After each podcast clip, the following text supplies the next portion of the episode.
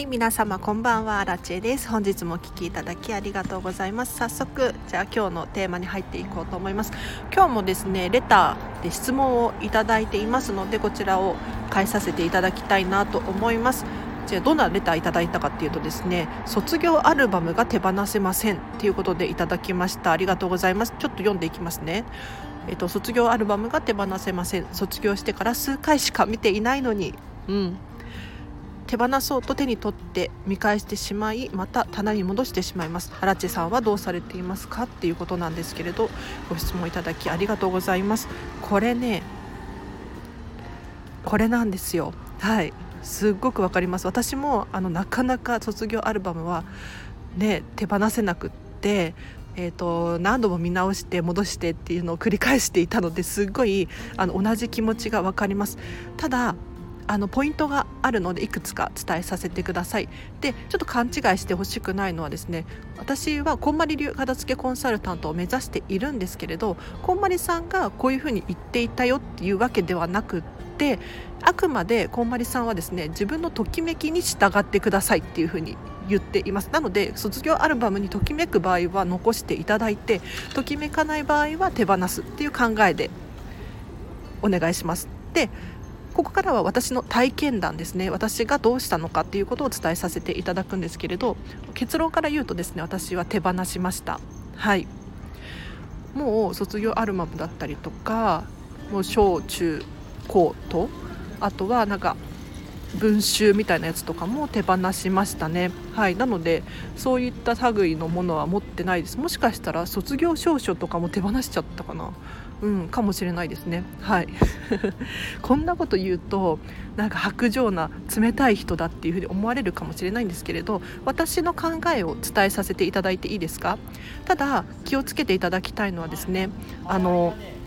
一度捨ててしまうともう取り戻せないのでこれだけは気をつけてください。本当に何でもそうなんですけれど例えば書類とかも契約書とかは手放しちゃったらもうまずいので、えーと、卒業アルバムとかもそうだと思うんですけれどもう二度と手に入らないもの。例えば本とかだったらまた買い直そうと思ったら買い直せるじゃないですか。そうじゃなくってこういう思い出の品はもう取り戻せないのでここだけ気をつけていただきたいなと思います。でこれを気をつけていただいた上で私の考えを伝えさせていただくとですねえっ、ー、とどうしてアルバムを手放したのかっていうと卒業アルバムをこう見返した時にですね私が写ってる部分ってほんのわずかだったんですよ。わかりますか？あのクラス写真となんか部活の写真となんかちょっと修学旅行の時の12枚みたいな。これって何て言うのかな？私自身の思い出って非常に少ないなって思ったんですよ。でさらに言うと、ま、お友達が写ってるっていうのもあるんですがほとんどが知らない人だなって思ってしまったんですね。で皆さんも結構そういうのあると思うんですけれど、まあ、学生時代仲良くしていた子っていうのは割と限られていますよねどうなんだろう、まあ、私は友達が少ないタイプだったのであれかもしれないんですが要するにあのあんまり関わりのない人の思い出まで自分が大事に大切に持ってている保管しちゃっているこの現状って一体何なんだろうなって思った時にですね手放すことができたんですよね。はい。なんか知らない人が写ってる名前を見ても思い出せないような人が写ってる。でそれを大切に保管していくのってちょっとなって。でその割には結構分厚くて重たくって持ち運びも大変。保管するにもスペースが取る。ってなった時にこれってそんなに何だろう大切にするべきものなのかななんて思ってしまって手放しました。で、まあ、最悪なんか見たいなと思ったら友達に借りるとか、うん、友達に見せてもらうとかそういう手もあるんじゃないかなっていうふうに一瞬よぎってですね。やっぱり私はこの卒業アルバムにはときめかないということで手放してしまいました。ただあのもういらないぽいっていう風に捨てたわけではなくってちょっと車の音入っちゃったかな。はい。ポイって捨てたわけではなくってですねもう大切に捨てました。もう今までありがとうっていう気持ちを込めて捨てましたね。はい。でさらに言うと自分の大切な思い出を切り取りました。これすごいおすすめなのでぜひやってほしいです。あの自分が写ってる部分だったりとか、えーと、この友達の部分とかっていうのを切り取ってハサミでもうちょきちょき切ってその写真だけ撮ってあります。って言っても2枚くらいですかね。だからもう自分のこの証明写真みたいな写真嫌じゃないですか。嫌ですよね。私あんまりもともとが可愛くないからあれなんですけどなんだろう。自分の顔写真とかって結構見るの辛いなと思ってあの友達と楽しく写真に写ってるところだけこう切り取って保管しています。なので卒業アルバムといえ卒業アルバムのまま残しておく必要ないなとかって思ったんですよ。要するにもう自分の好きなところだけ切り取って、まあ、雑誌とかでもよくあると思います、えっと、自分の好きな写真だけこう切り抜いてなんかファイルにしておくとか。そういう感覚で私はもうアルバム切り抜いて手放してしまいました。なのであの参考になったでしょうか。私はもう卒業アルバムを全て手放してしまいました。で結構思い出関係もかなり手放しましたね。で思い出手放すと非常にいいです。私あくまで私の価値観なんですけれど思い出手放すのはおすすめです。というのも思い出って手放すことによって結構記憶に定着するんですよ。あの昔なんだろう症状をもらった時の思い出だったりとかなんだろうこれこれした時の思い出とかこういうものって物に埋もれてしまってなんか大切に保管しているようで実はあのタンスの奥の方で眠っていたりとかするんですよね。なのでなんか記念にもらったメダルだったりとかなんだろう症状だったりとかこういうのもねどんどん私は手放してしまいましたねで手放すと何がいいかっていうと手放す時にもう一回振り返ることができるんですよこれをしないとやっぱり記憶ってどんどんなくなっていってしまうなって思います。要するに過去に自分がこういうことをしていただいた賞状だったりとかメダルだったりトロフィーだったりとかこれってもう一度振り返ることによって記憶が蘇ってくる。で手放すことによって自分に定着するというかその感覚があるんですよ。一方でそれをずっとしないでいるともうずっとタンスの奥に忘れ去られたままになってしまうなって思いますね。うん、でとっさに思い出した時にあれどこ行ったっけってなって結局見つからないみたいなそれって大切にできてるようで大切にできてないななんて思ったりもするんですよ。まあ、あくまで私の考えです。はいあくまで私の考えです繰り返しますけどなのでもし質問者様もですね、えーと思い出の品なのでちょっと気をつけて扱っていただきたいんです。で何でもかんでも私は手放せって言ってるわけではなくて残してほしいんです。ときめくのであれば。自分が好きなら残してほしい。ただあのちょっとネガティブな感情になるだったりとかあの時本当につらかったんだよねとかそういうふうに思うのであればやはりそのものが残っているだけでなんとなく意識してしまうなって思うので手放すっていうのもありかもしれないですね。で私のようにその嫌な気持ちがあるっていうわけではなくっていや嫌な気持ちもあったかな結構あったかもな。うん封印するために捨てたかもしれない思い出した嫌な記憶をまあまあ私のようにねあの嫌な記憶があるっていう方はもう見ないことでもうその思い出ごと封印するみたいなイメージに手放しちゃってもいいかもしれないんですけれどあの一番いいのはときめくなら残すでときめく部分だけ残すっていうのがおすすめかもしれないです。はいということでこの辺りで質問の回答になったでしょうかあの実はですねこの質問結構多いんですよ。えっ、ー、と以前も片付けのモニターレッスンでですね実際にお客様のところに行ってお片付けをした際にですねえっとちえちゃんは思い出品？卒業アルバムとかどうした？っていうふうに聞かれてあもう捨てちゃったよなんて言っちゃいましたね。うん、でそれを聞いてそのお客様がどうしたかっていうともう先輩がいるだけで安心するっていうふうにおっしゃられていましたね。やはり同じ悩みを持つ人って結構いるんだなって思いました。で私もかつては卒業アルバムとか手放せずに行って結構なんとなくで残してしまっていたんですよ、ま、必要だろうと何か思い出した時に見るんじゃないかなっていうふうになんとなく残してしまっていたんですけれどもうそうじゃなくって自分が必要なら取っておく。そうじゃないなら手放すっていう考えでですね私は手放すことができたんです。なのでそれをそのままお伝えしたらあ卒業アルバムで捨ててもいいんだっていう感じだったんですよ。でやはりもう先にやってる人がいる。私のようにお片付けを先に終わらせてる人がいてもう経験者の人から話を聞くっていうのはねなんか安心するみたいですね。でやっぱり人ってそうですよね。なんか何もわからない道を歩くって大変だと思います。あのこういう場合ってどうするんだろうっていう質問とかこのご質問者様と同じようにですね思っていることあると思いますお片付けに関することだったり、まあ、ミニマリストのことだったりとかあのレターをいつも随時募集しておりますのでぜひぜひこのチャンネルを利用していただいてですねお片付けの悩みがあるよっていう方はですね私の体験談だったりとかが参考になると思うので質問していただければなと思います。はい。ということで今日はここまでにします。で今日の合わせて聞きたいなんですけれどこれに合わせてですね手放すかどうか迷ったら先に手放してみようというテーマで話している回があります。こちらチェックしてみてください。でまあ卒業アルバムとかはもう二度と取り戻せないものなのでちょっと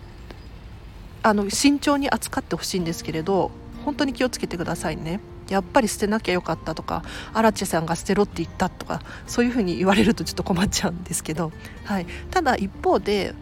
まあ、手に入りやすいもの例えば本だったりとかまあなんだろう消耗品だったりとかこういうのって二度と買えなくなるっていうことはあんまりないと思うんですよ。なのでなんとなくストックしちゃってるものだったりとか途中まで読んだんだけど読めきれてない本だったりとかもし手放すかなっていう迷いが生まれたら一回手放してみるっていうのもありかもしれないですね。というのも私もですねユニクロのヒートテックを例えるのが大好きなんですけど最後の最後まで悩んだのがユニクロのヒートテックなんですよ。私はねあの卒業アルバムよりもかなり悩みましたね。あのこれがないと寒いでしょ？これがないと冬乗り越えないでしょ？そういうふうに思ってたんですけれどこのユニクロのヒートテックが私のタンスの引き出しにある状態が許せなかったんですよ。あの可愛くないっていうふうに。私は私の価値観なんですけれど思っていたんですね。で、まあ、機能を重視したら、まあ、安心に暮らせるし心が穏やかにいられるわけなのでありがたいものなんですけれど一方で見た目がどうしても好きになれなくって手放せなかったんですけれどあの一度だからちょっとよれても来ていたし手放してみようって思ったんですね。で手放してみてからどうしても必要だったら買い戻せばいいしもしかしたらなんとかなるかもしれないしっていうところで一回手放してみたんです。そしたらですね私には必要なかったっていうふうに気づきを得ることができたんですよ。でこの話を、えーと同じコンサル仲間にですねしたらあの私も手放したことがあるっていうふうに言ってましたね。でその方はヒートテック手放したんだけどやっぱり必要だったから買い戻したって言ってましたね。うん。でこれってでもやってみなきゃわからないことなんですよ。もう人って本当に不思議なもんであの行動しないとわからないのになかなか行動に移せなかったりするんですよね。なのでもし捨てるのかどうか迷うものっていうのがあるのであれば、まあ、特に買い戻せるものですね。本だったりとか洋服とかもそうなんですけれどあの思い出の品に関してはちょっと注意が必要なんですが買い戻せるものに関しては一度手放してみてしまってもし必要なら買い戻す。そうじゃなければそうそうだったんだっていう気づきを得ることができるのでぜひちょっと詳しく話している回があります。参考にしてみてください。で今日はここまでにします。で今日のお知らせがいくつかあります。ノートでブログ書いております。こちらはですね私がこのチャンネルで話した内容を文字に起こしているものです。でさらにちょっとツイッター感覚で使ってる部分もあるのでなんかつぶやいたりとか写真あげたりとかしているのでぜひ見てもらいたいなと思います。あとはインスタグラムやっております。こちらはですね、えーと、ラジオ更新したよっていう情報だったりとか、まあ、私生活が見れるようになってますのでこの人にお片付けが習いたいなって思ってもらえたらいいなと思ってやってます。ぜひぜひ。苦手なんですけれどそう写真の編集はね苦手というか好きじゃないというか。うん。でも頑張ってやってるのでちょっとチェックしてみてください。はい。であとはそうだなレターを募集しています。さっきも言いましたね。質問ご意見ご感想何でも結構です。送ってください。で合わせてアンケートを募集しております。このアラチェにですね伝えたいメッセージがあるっていう方だったりとかこのラジオのリクエストがあるなんていう方いらっしゃったらこちらに、えっと、アンケート答えていただきたいなと思います。でこのアンケートはですねあのちょっと黒い部分を申し上げると、まあ、宣伝に使いたいなっていうふうに思っています、えーと、皆さんが私にメッセージをくれるっていうのは非常に嬉しくってそれも読みたいんですけれどやっぱりそれをえーと、拡散したいっていう気持ちがありますね。こんな嬉しいレターが届いたんだよって自慢したいっていうのかな。そうなんですよ。なのでぜひこのアンケート答えていただけるととっても嬉しいです。多分何回も答えられると思うので1回答えたっていう方もですねもう1回あの伝えたいメッセージがあるっていうことだったりとかアラチェのこのチャンネルがおすすめだよっていうポイントがあれば教えていただいて私がそれをですね拡散するのでぜひ送っていただければなと思います。では今日はここまでにします。私このチャンネルやってて気づいたんですけれどあここからは雑談なので聞いてくださる方聞いていただければなと思います。でもちょっと真剣に話してるので聞いていただきたいなって思います。えっとえっと、このチャンネルをね続けてて気づいたんですけれどやっぱりレターに返すって本当にいいなと思っていてというのもいつも私が、えっと、このチャンネルお片付けのチャンネルなんですけれどお片付けによって、まあ、お掃除がしやすくなったりするよとかっていうメリットをね話しているんですがこれってあくまで私が皆さんに伝えたいメッセージなんですよ。ただこのレターとか質問っていうのはですね皆さんが本当に悩んでいて本気で真剣にこうどうしたらいいのかっていうのを聞きたい内容じゃないですか。なので私がそれに答えることによって助かる人がいるんですよね。でこれって目に見えてわかることなので本当に私も嬉しいし質問者様も多分嬉しいと思うんです。なので喋っててすごい心地いいし楽しくなってくるんですよね。でいつも私が喋ってる内容私が喋りたい内容を喋っていてもあんまり反応がなかったりとか何て言うのかな。自分の想像でしかないのでこれで良かったのかなって毎回ね反省会をしてるんですよ。うん、ここの言い回しちょっと伝わりにくかったんじゃないかなとか。そうそう。なのでこのチャンネル聞いてくださってる方はやはりお片付けの悩みがあったりとかお片付けに興味がある方だったりとかすると思うのでぜひあのレターとか匿名で送れますので送ってください。でもし名前を呼んでほしいっていうのであれば名前を入れていただけると私呼びますので。はい。でやっぱりね役に立っててるなっていうふうに思うと私の心が安定してくるので嬉しいんですよ。なので皆さんの役に立たせていただいて立たせていただけるととっても光栄です。うん、で私もですね今見習い期間中で経験値が欲しいのでこの何に悩んでるのかっていうのはね本当に参考になるのでもう遠慮なさらずに送ってほしいですね。で同じ質問かなって思っても送ってほしいです。というのもこのチャンネル最近もまた新しい方がフォロワーさんが増えてますし皆さんが毎回私の放送を聞けるとも限らないですよね。なので同じ話をしてもいいと思っているんです。で私自身の復習にもなるのですっごく参考になりますので同じ質問でも大丈夫です。あの遠慮なさらずに送ってください。ということで今日はここまでにします。このチャンネルでは見習いこんまり流片付きコンサルタントである私がもっとお片付けがしたくなるそんな理由や効果メリットについて話をしているチャンネルでございます。もし気になる方いらっしゃいましたらフォローしていただいて毎日更新してます。ぜひまた会えるととっても嬉しいです。ということで皆様今日もお疲れ様でした。はい。明日もハッピーな一日を一緒に過ごしましょう。あらちでした。バイバイ。you